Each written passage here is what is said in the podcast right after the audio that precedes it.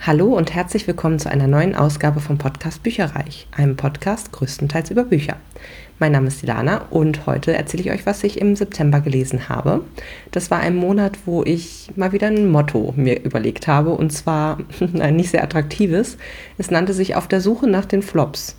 Denn ich habe so einige Bücher und auch Hörbücher auf dem Sub, die gar nicht mehr so attraktiv erscheinen, ehrlich gesagt, beziehungsweise wo ich vielleicht von dem Autor oder der Autorin schon was anderes gelesen habe und das nicht so toll fand oder wo ich einfach irgendwie gar nicht so richtig Lust drauf habe, aber auch dauerhaft keine Lust drauf habe oder eher zu anderen Sachen greife. Und ich bin immer kein Riesenfreund davon, Sachen aus dem Sub auszumisten, ohne vorher zumindest mal reingelesen zu haben.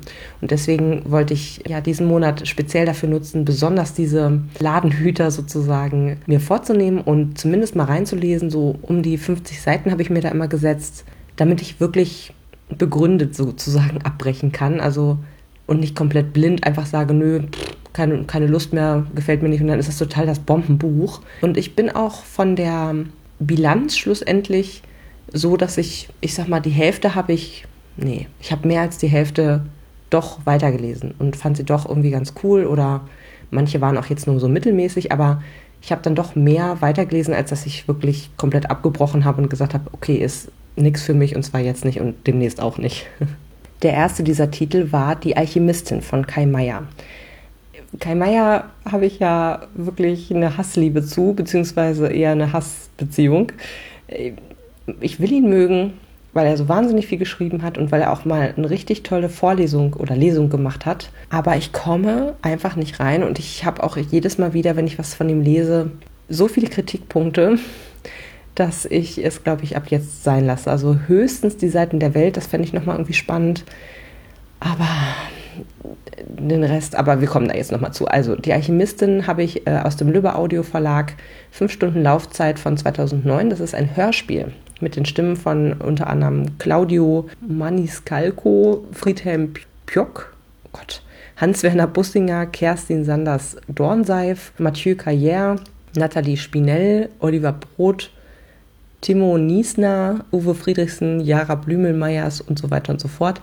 Ihr merkt schon durch die Aussprache der Namen, ich kenne die alle nicht, haben es aber wirklich toll gemacht. Ähm, und ich glaube, diese Jara Blümelmeyers war die Hauptstimme sozusagen und die hat das richtig, richtig gut gelesen. Bei der Jahreschallenge habe ich das Buch für das Feld Lies ein Buch, das im 19. Jahrhundert spielt, eingesetzt. Dafür hatte ich nämlich erst nichts und das war jetzt totaler Zufall, dass das im 19. Jahrhundert spielte.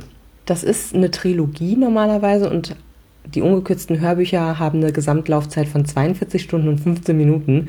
Also hier wurde quasi das erste Buch komprimiert von 16 Stunden auf 5.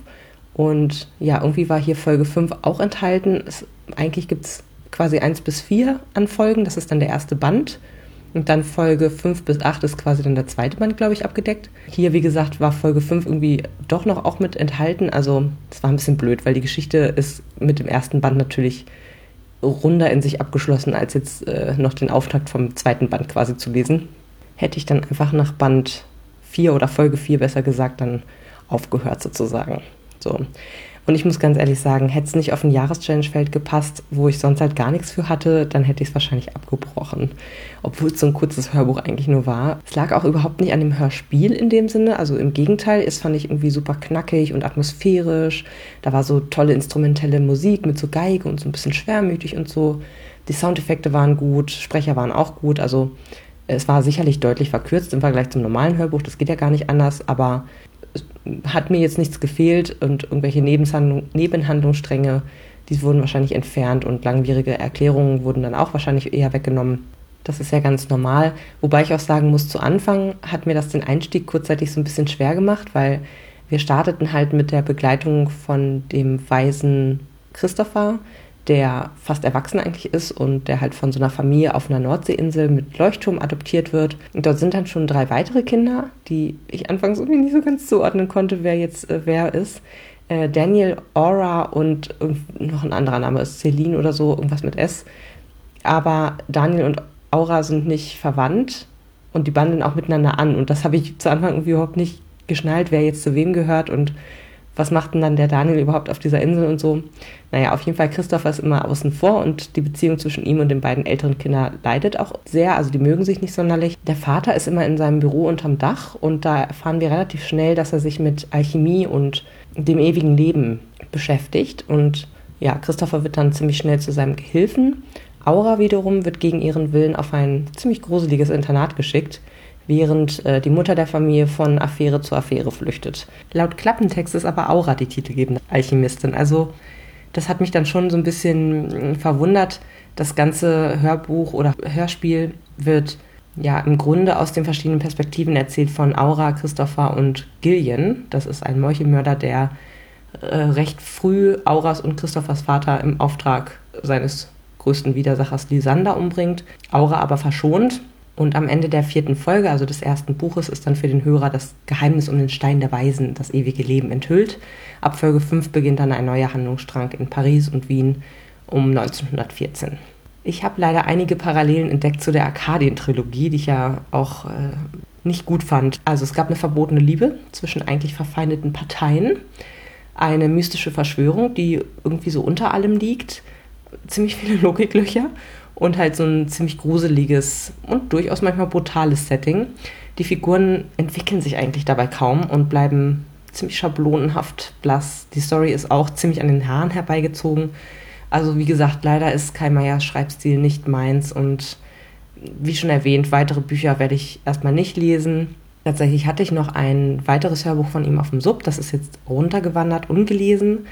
Äh, das ist Die Krone der Sterne die ist quasi gelöscht und ich werde halt höchstens noch die Seiten der Welt lesen. Für die Alchemistin hat die Hörspielversion rausgerissen und auch einigermaßen unterhaltsam gemacht. Deswegen gibt es hier von mir drei Sterne für dieses Buch. Das nächste Buch ist wirklich ein Ladenhüter erster Güte, denn das ist eigentlich ein Buch, was meine Mutter mir mal geschenkt hat. Und diese Bücher hatte ich ja eigentlich im Mai oder so zum Thema Muttertag quasi gelesen. Dies aber nicht und ganz bewusst nicht, weil ich es mir echt für diesen Monat aufgespart hatte und keine Lust hatte reinzublicken. Das handelt sich um Beren und Luthien von J.R.R. Tolkien aus dem Klett-Cotta Verlag Hobbit-Presse, 304 Seiten von 2017. Also relativ frisch erschienen. Und ja, ich habe kein Feld in der Jahreschallenge dafür gefunden. Kurz nochmal vorweg, warum ich das nicht lesen wollte. Ich habe damals mit 13, 14 Der Herr der Ringe gelesen und fand es einfach eine super altmodische Sprache, total ausschweifend, langweilig, Band 2 hat es rausgerissen. Ich habe mich tatsächlich auch durch die gesamte Trilogie durchgewuselt, aber es war überhaupt nicht meins und das ist eine der wenigen Bücher, wo ich den Film eigentlich besser finde als die Bücher selber. Dementsprechend bin ich eigentlich kein Tolkien-Fan und wollte das deswegen quasi nicht in die Hand nehmen. Hier wird auf jeden Fall eine der Geschichten des Silmarillion herausgelöst und separat nochmal erzählt plus Hinweise auf frühere Fassungen, beziehungsweise auch inklusive der Fassungen, um einfach mal so zu zeigen, wie die Geschichte sich entwickelt hat über die Zeit. Also nachdem diverse Redigierungen stattgefunden haben und so weiter und so fort. Also es werden quasi verschiedene Fassungen derselben Geschichte hier erzählt, in verschiedenen Formen auch, also manchmal Prosa, manchmal Versform. Und das ist quasi von dem äh, Sohn von J.R. Tolkien veröffentlicht worden. Und ich fand, das hatte so ein bisschen Geschmäckle von, ich muss doch irgendwie das Werk meines Vaters noch mehr melken, weil das Geld geht mir aus. Also er wirkte in seinem Vorwort, das hat er halt äh, auch, kommt da selber zu Wort, er wirkte halt irgendwie ein bisschen unsympathisch. Er lebt, wie gesagt, von den Überresten der Schreibkunst seines Vaters, wahrscheinlich auch ziemlich gut. Und ja, wie gesagt, also ich fand ein bisschen, dass das wie Geldmacherei wirkte, weil er halt auch geschrieben hat, ja, die Geschichte ist ja schon in diesem Silmarillion oder wie auch immer das genau heißt, äh, eh schon drin, aber es lässt mich nicht los und so. Und da habe ich mir gedacht, hm, ja, nee, ist klar. Weil so prickelnd war jetzt die Geschichte auch nicht, ehrlich gesagt. Keine Ahnung. Die Geschichte selbst hat etwas von ja, so alten Märchen oder so Frühmittelaltergeschichte oder auch vielleicht von irischen Sagen. Hat mir tatsächlich gar nicht so schlecht gefallen, wie ich äh, gedacht hatte. Es geht um den Menschen oder Halbelfen, je nach Version äh, Beren, der für ihn fremdes Land durchstreift und dabei die Elfenprinzessin Louvienne, die hier größtenteils mit ihrem Kosenamen Tino Viel angesprochen wird, äh, wunderbar tanzen sieht und dann ist es Insta-Love, er verliebt sich direkt in sie und hält um ihre Hand an. Ihr Vater verlangt das Unmögliche von dem frechen Freier. Er soll die Hand seiner Tochter bekommen, wenn er der Krone des bösen Herrschers Melko einen Silmaril entwendet, also einen magischen Eselstein, in dem ewiges Feuer brennt. Ja, der Dummkopf nimmt an und bringt sich in Gefahr, aus der Tinoviel ihn rausboxen muss. Und gemeinsam bestehen sie dann viele Abenteuer. Es ist 45 Seiten Vorwort und nochmal ein Nachwort und ein Namensverzeichnis. Das bläht das Buch ziemlich auf. Schlussendlich war die Geschichte selbst ganz gut, allerdings auch an vielen Stellen ja irgendwie verkürzt, also insbesondere in Bezug auf Charakterentwicklung und Beziehungen. Also die entwickeln sich eigentlich kaum. Wie gesagt, die Liebe ist sofort da auch als sie dann miteinander diese Abenteuer eben bestehen, um diese, diese, diesen Kronenstein quasi zu besorgen, sie sprechen halt so wenig miteinander irgendwie. Also es ist äh, sehr auf die Action ausgerichtet, sehr auf die Quest ausgerichtet und sehr wenig auf die Beziehungen. Ja, also da gibt es viele Kämpfe, Listen und Intrigen, verschiedene fantastische Wesen und ihre Vorfahren. Das war echt schön, aber wie gesagt, so dieser Beziehungsaspekt ist komplett nicht existent gewesen eigentlich. Also ich habe bis zum Ende nicht verstanden, warum die eigentlich ineinander verknallt sind. Und das finde ich einfach sehr, sehr schade und sehr vertan. Und wie gesagt, dann wird die Geschichte eben einmal initial erzählt, also wie er es ganz zu Anfang geschrieben hat, dann noch zwei, dreimal mit unterschiedlichen Variablen erzählt. Also dann ist der Bösewicht mal ein anderer und dann ist eben auch teilweise das Ganze in Reimform und teilweise eben in normaler erzählerischer Form sozusagen. Wie gesagt, es war ganz gut. Ich bin froh, dass ich das Buch doch gelesen habe. Aber es hat mich trotzdem leider nicht zu einem Tolkien-Fan werden lassen. Es gibt von mir vier Sterne dafür. Als nächstes habe ich Wir waren unsterblich von Joshua Ferris gelesen.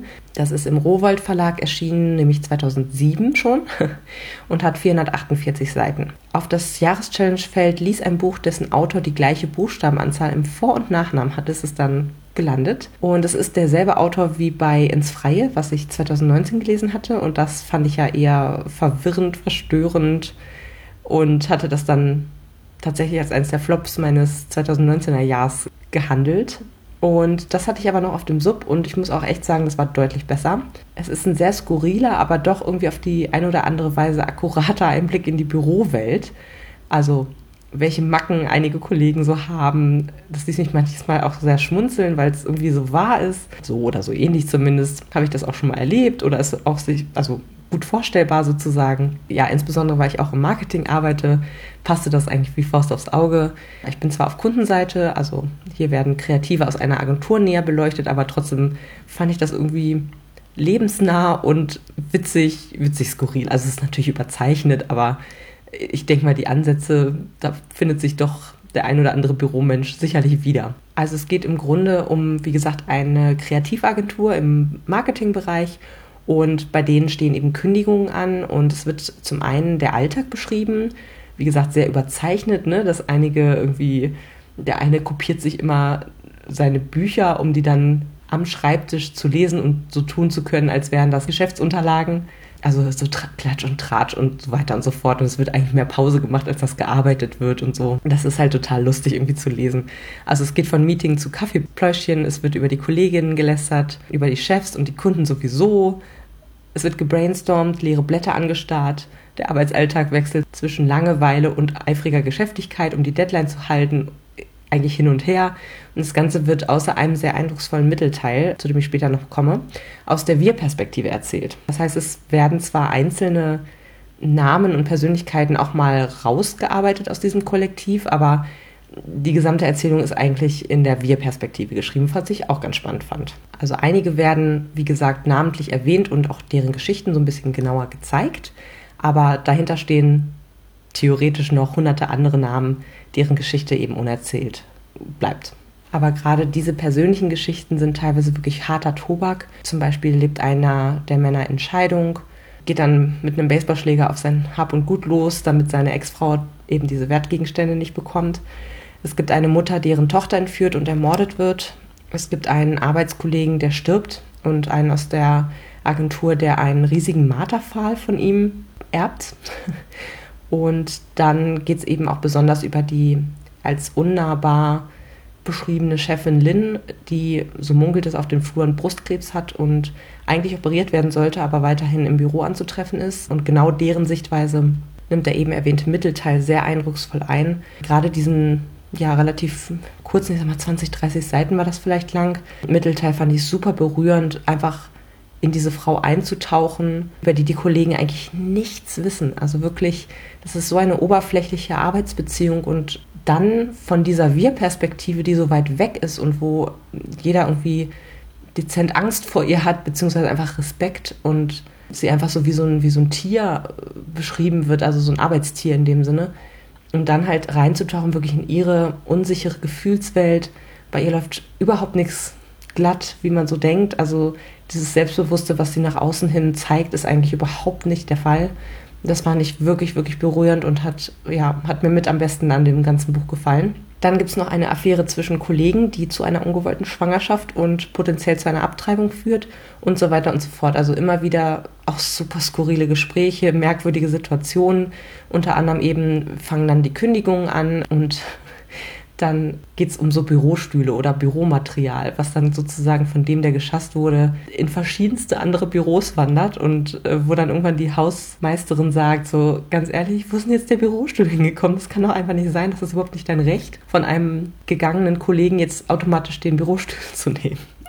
Also solche Sachen halt, das zieht sich halt so durch ja, also es äh, schwebt sozusagen das Damoklesschwert der Kündigung über allen. Das heißt natürlich, dass jeder versucht, sich noch mehr anzustrengen. Die Aufträge bleiben leider aus und der Agentur geht es sehr schlecht. Und es wird auch im Verlauf des Romans immer mehr Kollegen gefeuert. Und ja, welchen Sinn hat denn aber das Leben ohne die Arbeit? Also es ist wirklich auf der oberflächlichen Ebene betrachtet irgendwie witzig aus dem Alltag gegriffen und hat aber doch durchaus noch mehr, was dahinter steckt und wo man auch so ein bisschen drüber nachdenkt. Mir hat das Ganze sehr gut gefallen. Ich fand es berührend, amüsant, skurril und auch irgendwo wahr. Es ist jetzt trotzdem kein Meisterwerk, das ich wieder und wieder lesen würde, aber ich würde ihm doch vier Sterne geben. Dann habe ich zu einem ellenlangen Hörbuch gegriffen wo ich mich bisher immer drum gedrückt habe, weil ich gedacht habe, um Gottes Willen, das wird mir bestimmt nicht gefallen. Und zwar After Passion von Anna Todd. Ist erschienen im Random House Audio Verlag 2015 erst. Gelesen von Nicole Engeln, hat sie super gemacht. Die Frauenstimmen waren beispielsweise nicht zu nervig hoch. Alles mit Betonung gelesen, teilweise auch ein bisschen unterschiedliche Klangfarbe sozusagen, je nach Charakter. Also fand ich sehr gut gelesen. Das Buches auf dem Jahreschallenge-Feld lies ein Buch, in dessen Titel der Doppelbuchstabe SS zu finden ist, zum Beispiel Messer. Und ja, ich war so ein bisschen in der Stimmung auf so eine seichte Geschichte, obwohl ich den Film bereits vor einigen Jahren im Kino gesehen habe. Meine beste Freundin hat mich reingeschleift. Ja, und das Buch war doch ja auch sehr nah dran. Also es war für mich dann quasi eine Art Auffrischung der Geschichte. Aber ich habe es dann doch auch nicht abgebrochen. Obwohl die Protagonistin Tessa mir richtig auf die Nerven gefallen ist. Die war naiv prüde, das war schon hart an der Unglaubwürdigkeitsgrenze.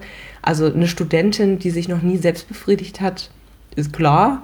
Äh, das glaube ich halt keine Sekunde lang. Ich finde es auch irgendwie null erstrebenswert oder irgendwie vorbildhaft. Da hatte ich doch ein bisschen Sorge, was hier für ein Idealbild von einer jungen Frau vermittelt wird. Zur Geschichte. Die ist ziemlich schnell erzählt. Tessa beginnt zu studieren und sich selbst zu finden, nachdem sie quasi aus den Fängen ihrer Mutter ausgebrochen ist. Die Beziehung zwischen Tessa und ihrer Mutter ist zwar ganz okay, aber Tessa wird gern mal von ihr kleingeredet, runtergeputzt und ist ganz froh, dass sie jetzt alleine leben darf. Sie ist seit zwei Jahren mit Noah zusammen, der Strichjacken und Slipper trägt, mit Sex bis zur Ehe warten möchte und ja einfach solide, aber langweilig ist. Und an der Uni stößt die strebsame, moralisch aufrechte und buntfaltenröcke tragende Tessa dann auf gepierste und tätowierte, normale junge Erwachsene, die auf Partys gehen, Alkohol trinken, Sex haben und trotzdem studieren. Skandal? Zu Beginn ist Tessa ein unerträglicher Obersnob, was sich im Laufe der Geschichte ein bisschen bessert, weil sie merkt, dass Menschen unterschiedlich sein können. An Handlung passiert relativ wenig. Gleich zu Beginn trifft sie auf den unfreundlichen Harden, der Emotionen erweckt, die sie sich gar nicht vorstellen kann. Von Wut, Frust, Lust hin zu Liebe ist alles dabei und der Roman ist tatsächlich ein ständiges Hin und Her. Kriegen sie sich, kriegen sie sich nicht, aller Stolz und Vorurteil, was hier auch referenziert wird. Denn Harden ist zwar ein Bad Boy mit ordentlichen Familienproblemen, aber gleichzeitig sensibel und ein Literaturfreund wie Tessa. Hm, ist klar. Also, ungünstig, auch als Vorbildfunktion fand ich, dass Tessa ihren langjährigen Freund mehrfach mit Harden betrügt und nicht in Ruhe mit ihm redet, sondern alles ziemlich dramatisch rauskommt. Das war unschön und vor allem passiert es in den ersten zwei Monaten nach Tessas Einzug auf den Campus, also als hätte sie quasi nur drauf gewartet. Fand ich dann ein bisschen krass. Äh, nervig wurde es für mich ab dem Zeitpunkt, wo die beiden sich ihre Liebe gestehen und sich dann wirklich alle paar Minuten Ich liebe dich sagen. Außerdem ziehen sie nach wenigen Monaten in eine gemeinsame Wohnung zusammen und reden ziemlich vorschnell übers Heiraten, Kinder und so weiter und so fort. Und Tessa gibt eigentlich ihre neu gewonnene Unabhängigkeit schneller wieder auf, als man Piep sagen kann. Weil Hardin bezahlt alles und versucht sie in allen Belangen zu kontrollieren. Sowas wie bleib im Zimmer, wo gehst du hin, mit wem hast du telefoniert und so weiter und so fort. Also ich habe ehrlich gesagt beim Lesen ziemlich oft unwohl zusammengezuckt, was hier für erstrebenswerte Situationen propagiert werden. Also das fand ich teilweise ziemlich krass, muss ich sagen. Die erotischen Szenen waren gut, es war was Leichtes für die leichte Unterhaltung, aber die Art von Beziehung und Mann, die hier als toll gezeigt werden, finde ich bedenklich und nach einer Weile hat es mich auch persönlich ziemlich genervt. Also ich würde euch empfehlen, lieber die Filme zu gucken und die dann schnell wieder zu vergessen. Teil 2 ist, glaube ich, gerade frisch verfilmt worden.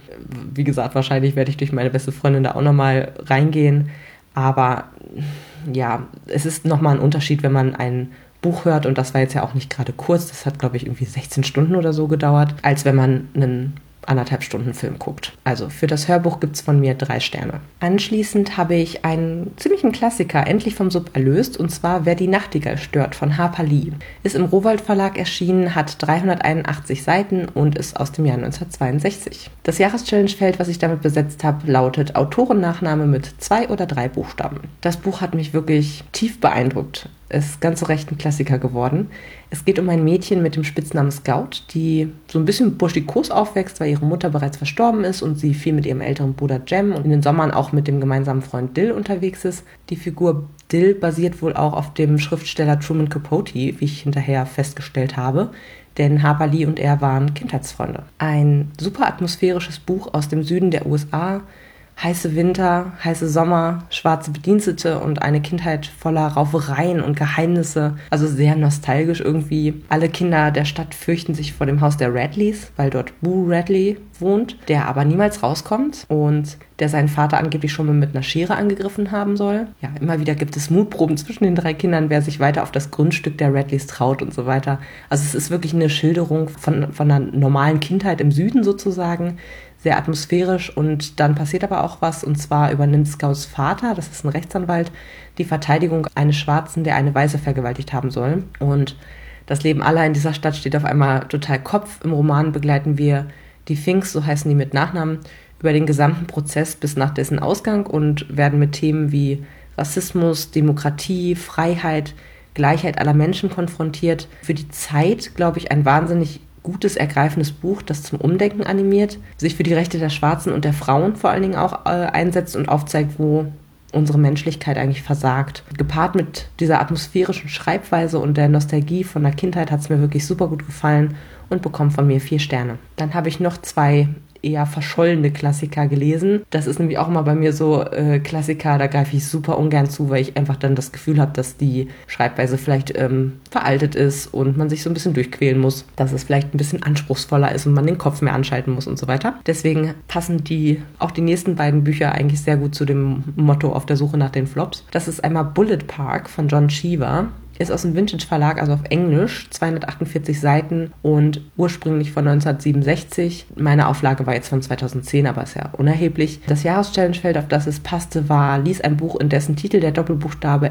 LL zu finden ist, zum Beispiel Still. Das Buch ist so ein bisschen ein Zwillingsbuch zu Disturbing the Peace, was ich dann danach noch erzähle, weil es in beiden um das Leben in einer Vorstadt geht und welche kleinen und großen Dramen sich hinter den weiß lackierten Gartenzäunen abspielen können. In diesem Buch geht es im ersten Abschnitt um die Nails. Das sind Elliot, Nellie und ihr 17-jähriger Sohn Tony. Elliot hasst seine Arbeit so sehr, dass er es ohne morgendliche Tranquilizer irgendwann nicht mehr schafft, in den Zug Richtung New York City zu steigen.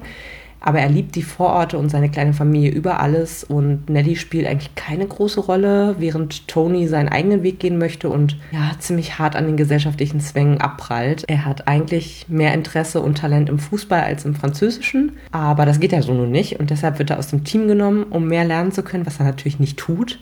Und als er dann seine Schule nicht beenden möchte, sondern stattdessen Sozialarbeiter werden möchte, geraten er und sein Vater in einen ziemlich großen Streit, weil sein Vater eben für Tony den klassischen Weg sehen möchte, Schule, Studium, Ehe, Kinder und so weiter.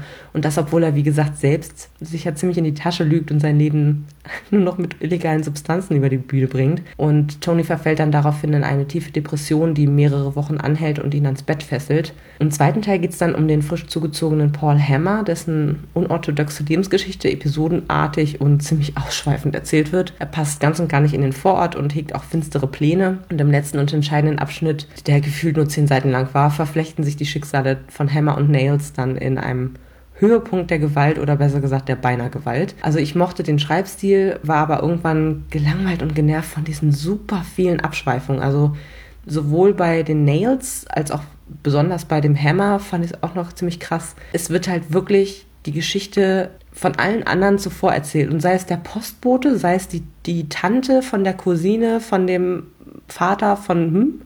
Also wirklich Hinz und Kunz werden da äh, stellenweise in den Vordergrund gestellt, die halbe Familiengeschichte erzählt und dann geht es erst in der eigentlichen Handlung weiter sozusagen. Das hat dann auch dazu geführt, dass die Geschichte erst super spät zum Punkt kam und ehrlicherweise auch die Motivation von Hammer wurde völlig unzulänglich erklärt. Also wie gesagt, da hegt er finstere Absichten, aber warum wurde eigentlich nicht erklärt? Also ich fand es richtig merkwürdig irgendwie. Also der Autor selbst hat, das fand ich ganz spannend, wohl übrigens ebenfalls mit Depressionen zu kämpfen gehabt und hat sich auch nicht getraut, seine Bisexualität offen auszuleben. Also schlussendlich versteckt er sich auch hinter den gesellschaftlich akzeptierten ja, Vorstadtfassade oder Geflogenheiten. Und diese Themen tauchen tatsächlich auch mehrfach auf. Also es wird ähm, bei Hammer eine verkappte Bisexualität als Ursache einer Depression diagnostiziert, was er aber von sich weist. Und die Depression zeigt sich ja auch bei Tony, wenn auch auf ein bisschen andere Art und Weise. Also ich hätte wirklich nie gedacht, dass ich in einem 250 Seiten Buch mehr Fokus anmahnen würde, aber hier war es wirklich so, irgendwann habe ich mir bei jeder Geschichte, die noch links und rechts so erzählt wurde, wirklich stark gewünscht, der Autor möge jetzt endlich die Hauptgeschichte zu Ende erzählen und gut ist. Entsprechend recht lange habe ich auch dran gesessen und würde dem Buch daher nur drei Sterne geben. Kommen wir quasi zum Zwillingsbuch Disturbing the Peace von Richard Yates, ebenfalls aus dem Vintage Verlag mit 253 Seiten, auch auf Englisch und meine Ausgabe war zwar von 2008, aber ursprünglich ist das Ganze 1975 erschienen. Leider habe ich kein Feld für die Jahreschallenge dafür gefunden. So, dieses Buch hat mich ziemlich hin und her geschickt von meinen Leseeindrücken her. Die ersten zwei Kapitel habe ich wie in einem Rausch gelesen. Die Handlung hat mich sofort gefesselt, was daran lag, dass der Protagonist sehr früh für eben diese paar Kapitel in eine Nervenheilanstalt eingewiesen wird und dort über ein langes Wochenende bleiben muss. Diese Kapitel waren unglaublich atmosphärisch, interessant beschrieben, auch die ganzen Personen, die er da trifft und die Abläufe in dieser Nervenheilanstalt, das war alles sehr interessant und dann wurde es aus meiner Sicht super langweilig. Wir lesen von John Wilder, der, man würde heute sagen, in einer ja, Midlife- oder sogar Quarterlife-Crisis steckt. Nach einer Dienstreise will er nicht mehr zurück zu Frau und Kind in der Vorstadt. Auch seine Affären langweilen ihn nur noch, sein Trinken nimmt überhand und selbst seine Freunde können nicht mehr beruhigend auf ihn einwirken. Als er seiner Frau am Telefon gegenüber eine Morddrohung ausstößt, lässt sie ihn eben durch einen gemeinsamen Freund eben einweisen. Nach ein paar Tagen entlassen sie ihn aber wieder und er fängt halbherzig an, zu den anonymen Alkoholikern zu gehen, während er seine Frau munter weiter weiterhin betrügt und der Sohn unter ihren ständigen Streitereien auch ziemlich leiden muss. In ihm brennt eine geheime Leidenschaft für den Film, wie er eines Abends feststellt. Und obwohl er eine Leseschwäche hat, in New York wohne und bislang wirklich gar nichts im Filmbusiness zu tun gehabt hat, lässt er sich von seiner neuen geliebten Pamela dazu anstiften, seine Zeit in der Psychiatrie zu verfilmen. Mehr will ich zu der Handlung gar nicht unbedingt verraten, außer dass ich finde, es ist nicht wirklich viel passiert. Also nicht viel Interessantes zumindest. Was über den Alltag von so einem verbitterten Playboy hinausgeht, der zu viel trinkt und mit seinem Leben eben unzufrieden ist. Das ist halt super deprimierend zu lesen, ehrlich gesagt. Dann hatte das Buch ziemlich viele derbe Kraftausdrücke und halt eben diese Alltagsverdrossenheit. Die Parallelen zu Bullet Park ist im Grunde, dass beide Väter im Marketing oder auch im Sales arbeiten, ihre Jobs eigentlich gar nicht so richtig mögen und in den Vororten leben. Das ist ein bisschen wie bei Mad Men, obwohl ich die Serie nur eine Folge lang geguckt habe oder so. Ja, außerdem sind beide so ein bisschen semi-autobiografisch, die Bücher. Es soll nicht Yates bestes Buch gewesen sein, das wäre sein Debüt Revolutionary Road, also Zeiten des Aufruhrs. Und das habe ich tatsächlich 2013 als deutsches Hörbuch gehört und fand es ziemlich gut, habe dem Ganzen damals vier Sterne gegeben. Diesem Buch hier würde ich echt nur drei Sterne geben. Mir stand dann der Sinn nach ein bisschen Krimi-Thriller-Stimmung und ich habe dann Der Verrat von Val McDermott gelesen. Auch das eine super Suppleiche Bereiche, die mir aber, aber wärmstens ans Herz gelegt wurde. Und jetzt bin ich endlich dazu gekommen, sie zu lesen und die hat auch super auf einen Jahreschallenge-Feld gepasst. Und zwar lies ein Buch, dessen Autor einen Mac oder Mac im Namen trägt, also mit äh, MC oder MAC. Das Ganze ist im Argon Verlag erschienen, hatte eine Laufzeit von 6 Stunden und 58 Minuten und stammt aus dem Jahr 2013. Die Sprecherin ist Hansi Jochmann, die habe ich sofort erkannt als Stammsprecherin von Jodie Foster. Hat eine dunkle reife, leicht belegte, so, ich sag immer, bananige Stimme irgendwie. Ja, aber eine sehr routinierte und vertrauenserweckende Stimme, die das super gelesen hat. Es geht um Stephanie. Sie wird am Flughafen Opfer einer Entführung und zwar wird ihr fünfjähriger Sohn bzw. Adoptivsohn in Spee eben entführt und nach und nach kommen die Hintergründe heraus, die zu ihrer Adoption von Jimmy eben führten. Und Stephanie erzählt die interessante Geschichte ihres letzten Biografie-Ghostwriting-Auftrags von einem TV-Sternchen, nämlich von Jimmys Mutter Scarlett, die mittlerweile verstorben ist. Ich fand das eher kurze Hörbuch wahnsinnig packend. Es hat mich überrascht, weil es sich gar nicht so sehr auf die Entführung konzentrierte, sondern die Erzählung größtenteils Richtung Vergangenheit eben ging. Und Stephanie erzählt einer Profilerin eben alles über Jimmys Mutter und auch über seinen Vater, aber auch über sich selbst. Und nach und nach zeichnet sich ein super interessantes Bild von einem aussteigenden TV-Sternchen und ihrer tragischen Geschichte. Und das erinnerte mich von der Erzählung her sehr an Robert Galbraiths erstes Buch Der Ruf des Kuckucks. So, man rätselt halt die ganze Zeit mit, wer das Kind eben mitgenommen hat und hat erste Theorien. Ich habe ziemlich früh geschnallt, wer hinter der Entführung steht was mich einerseits stolz macht, andererseits macht es das vielleicht für andere Leute vorhersehbar, langweilig. Ich persönlich fand es gut und würde dem Ganzen vier Sterne geben. Und als letztes Buch diesen Monat habe ich gelesen Super Sad True Love Story von Gary Steingart. Ist im Rowold Verlag erschienen und hat 464 Seiten von 2011. Das Buch hat auf das Jahreschallenge-Feld gepasst, ließ ein Buch, in dessen Titel eines der Worte Glück, Liebe oder Freunde und Freundschaft vorkommt. Kann auch eben auf Englisch sein. Das Buch selber ist nicht auf Englisch geschrieben, sondern nur der Titel. Und ich fand es erfrischend anders irgendwie zu lesen. Es ist eine Dystopie, in der Amerika ganz schlecht abschneidet. Die amerikanische Restaurationsregierung ist an der Macht, der Dollar im Keller, das ganze Land verschuldet. Militär an jeder Ecke und jeder Aspekt des Lebens läuft über die sogenannten Apparate. Altern und sterben müssen nur die Armen, beziehungsweise es gibt eben für Reiche spezielle Behandlungen, die das Leben eben verlängern können. Und in genau so einem armen, in Anführungsstrichen, äh, Leben steckt Lenny Abramov. Der ist fast 40, ein Taugenichts, der kein Interesse an seiner Arbeit hat und lieber in Rom geblieben wäre, wo er für ein Jahr auf Kundenakquise war. Dort ging es für ihn von Party zu Party und von einer willigen Frau zur nächsten, bis er auf die junge Koreanerin Eunice trifft, die aus einem gewalttätigen Elternhaus stammt und in die er sich unsterblich verliebt, die seine Gefühle aber eher zögerlich erwidert. Eigentlich ist er viel zu alt für sie, ihre Lebenswelten zu weit voneinander entfernt, kann es trotzdem was werden mit den beiden. Wie der Titel schon vermuten lässt, ist es eine Liebesgeschichte, aber eine traurige. Es hat mich überrascht, wie gut mir die Geschichte trotz einiger negativer Aspekte gefallen hat. Zum Beispiel finde ich den Protagonisten Lenny übertrieben leidend und so als klassischer Loser-Typ gezeichnet, was ich eigentlich nicht so gern lese. Er ist depressiv, fühlt sich alt und fett und hässlich, mag seinen Job nicht, ist aber verschuldet und so weiter. Also eigentlich total deprimierend. Das scheint irgendwie auch das Motto des Monats zu sein. Und eigentlich eine Figur oder ein Leben, über das ich persönlich gar nicht so gerne lese. Aber er war eben auch charmant, gefühlvoll, hat sich rührend um Eunice gekümmert und bemüht. Und auch das Altmodische in seinem Charakter klingt bei uns Normalos aus dem 21. Jahrhundert natürlich gut an, weil es, wie gesagt, eine äh, nahe Zukunft ist und er, wie gesagt, so ein bisschen altmodisch ist. Das heißt, er liest gerne Bücher, die sind mittlerweile verpönt, etc. pp. Also er ist näher an unserer Lebenswelt durch seine Altmodischheit äh, als die anderen Charaktere, die hier vielleicht ein bisschen Bodenhaftung verloren haben, sozusagen. Eunice wiederum ist noch sehr jung und interessiert sich viel für Konsum und Freunde, aber sie hat auch schon die Schattenseiten des Lebens mitbekommen, weil ihr Vater, wie gesagt, gewalttätig ist und sie auch das Gefühl hat, ihre Mutter und kleine Schwester beschützen zu müssen und im Grunde kein eigenes Leben fernab der Familie aufbauen zu können, weil dann eben der Vater noch krasser auf die anderen beiden, die noch übrig sind, sozusagen ausweicht sie verliebt sich immer in die Falschen und denkt, sie hat die Liebe anderer Menschen nicht wirklich verdient und ja, wirkt halt schnell mal abweisend, äh, hat echte Probleme, andere Menschen in ihr Herz zu lassen. Über sie erfahren wir viel durch ihre Nachrichten an ihre Schwester, Mutter und eine gute Freundin, die sie über ihren Apparat schickt, auch wenn ihr Erzählanteil einer Geschichte deutlich geringer ausfällt als Lennys. Die Meinungen über dieses Buch auf Lovely Books beispielsweise sind super gemischt. Einige kritisieren, dass Lenny Eunice eigentlich nur an die Wäsche will, beziehungsweise allgemein ein notgeiler alter Sack ist. Das stimmt schon, gerade auf den ersten 100 Seiten ist dieses dieses Verhalten auch sehr ausgeprägt, aber er entwickelt sich auch. Es hat mich auch total gestört, dass die Rollenverhältnisse von Mann und Frau selbst in der Zukunft scheinbar auch, wenn schon nicht in Salto rückwärts gemacht, sich dann auf jeden Fall nicht entwickelt haben. Also es ist immer noch gang und gäbe, dass Frauen nicht arbeiten, dass sie sich von ihren Männern aushalten lassen. Wenn sie ausgehen, tragen sie durchsichtige Hosen, durch die man gegebenenfalls ihre Schamlippenpiercings sehen kann. Also das fand ich alles total, ja, ich sag mal Mittelalterrollen-Klischee. Und man kann halt dann mittlerweile die Menschen um sich herum auch quasi scannen und erfährt dann ihre Ratings oder auch ihre Bonität, ihre Schönheitsbewertung, den Fick-Faktor.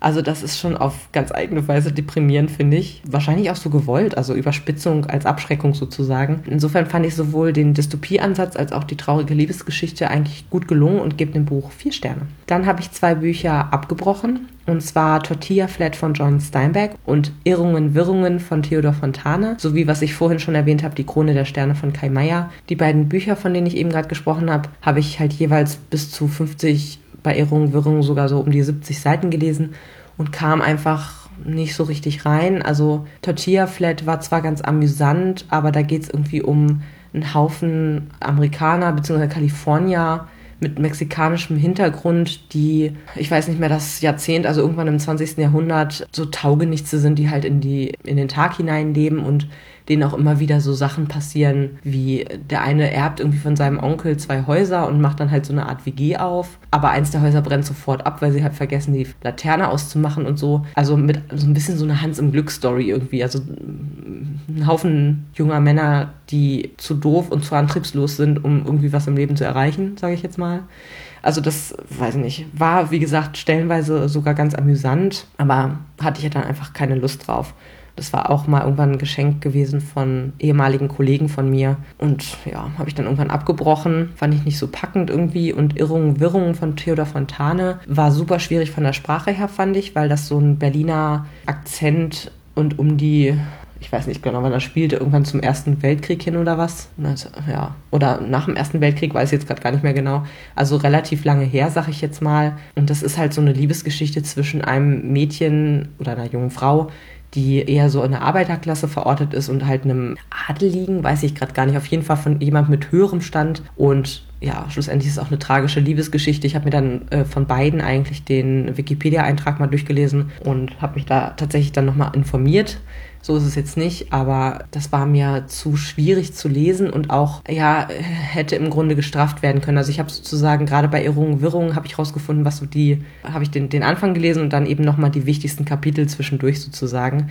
Aber das hat man relativ schnell gemerkt, dass die ganz anders drauf sind. Also wie gesagt, die haben sich irgendwie kennengelernt, dann sind sie unter anderem eben in Urlaub gemeinsam gefahren, sind dort auch eben zusammengekommen, wie man jetzt klassischerweise sagen würde, also haben halt miteinander geschlafen und dann kommt am nächsten Tag aber Freunde von ihm und man merkt sofort, wie, wie unterschiedliche Lebenswelten die beiden eigentlich haben und dass das nie so richtig zueinander passen würde. Unter anderem eben auch deshalb, weil die Freunde alle ihre Mätressen irgendwie mitgebracht haben, also und auch denken, dass sie seine Mätresse ist und so. Also ja, fand ich dann ganz spannend, mal reinzulesen. Und wie gesagt, ich habe auch das Gefühl, das ist nicht komplett spurlos an mir vorbeigegangen, weil ich eben nochmal die Zusammenfassung und so gelesen habe. Aber schlussendlich habe ich es nicht ganz durchgehalten. Also das waren bestimmt 200 Seiten oder so, oder ich sag mal 180 und ich habe davon, wie gesagt, um die 70 gelesen, also die Hälfte vielleicht, und habe dann abgebrochen. Kommen wir nun zu meiner derzeitigen Subhöhe.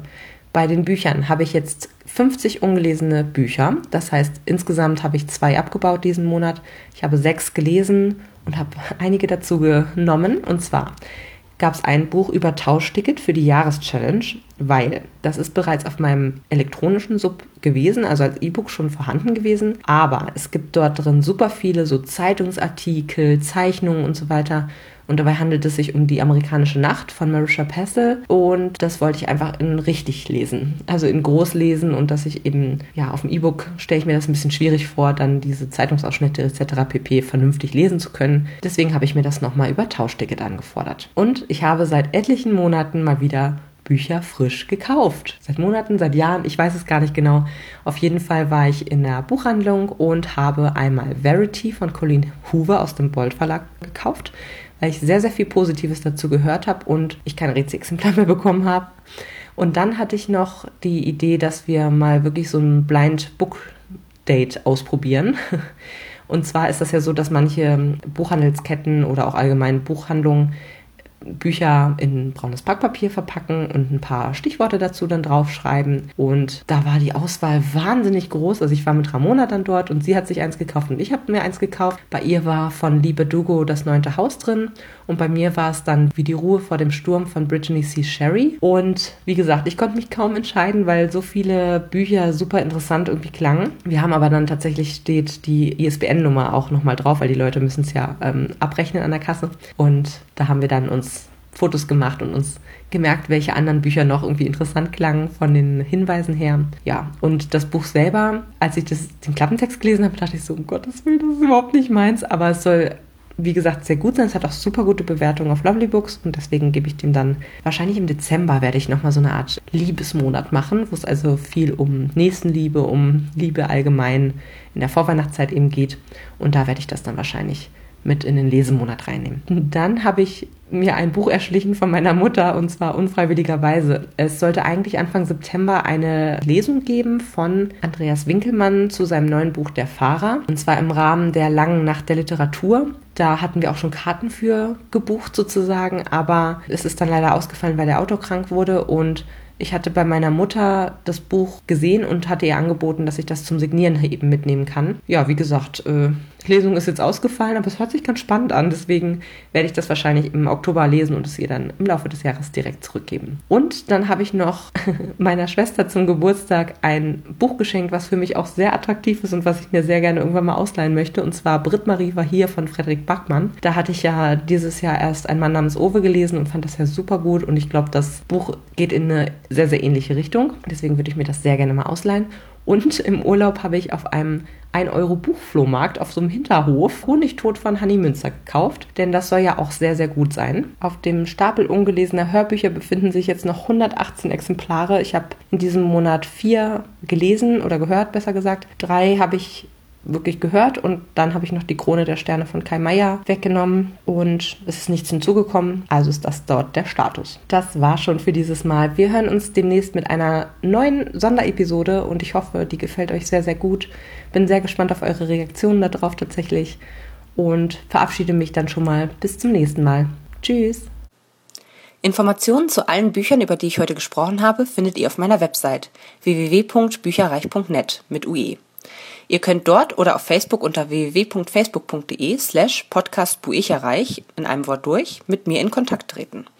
Meine E-Mail-Adresse lautet buicherreich at gmail.com. Wenn ihr diesen Podcast über iTunes abonniert habt, würde ich mich riesig freuen, wenn ihr mir eine 5-Sterne-Bewertung hinterlasst. Dies ist ein privater Buch-Podcast, in dem ich nur meine eigene private Meinung wiedergebe. Wenn mir ein Buch oder Hörbuch kostenlos zur Verfügung gestellt wird, kennzeichne ich es entsprechend auf meiner Website.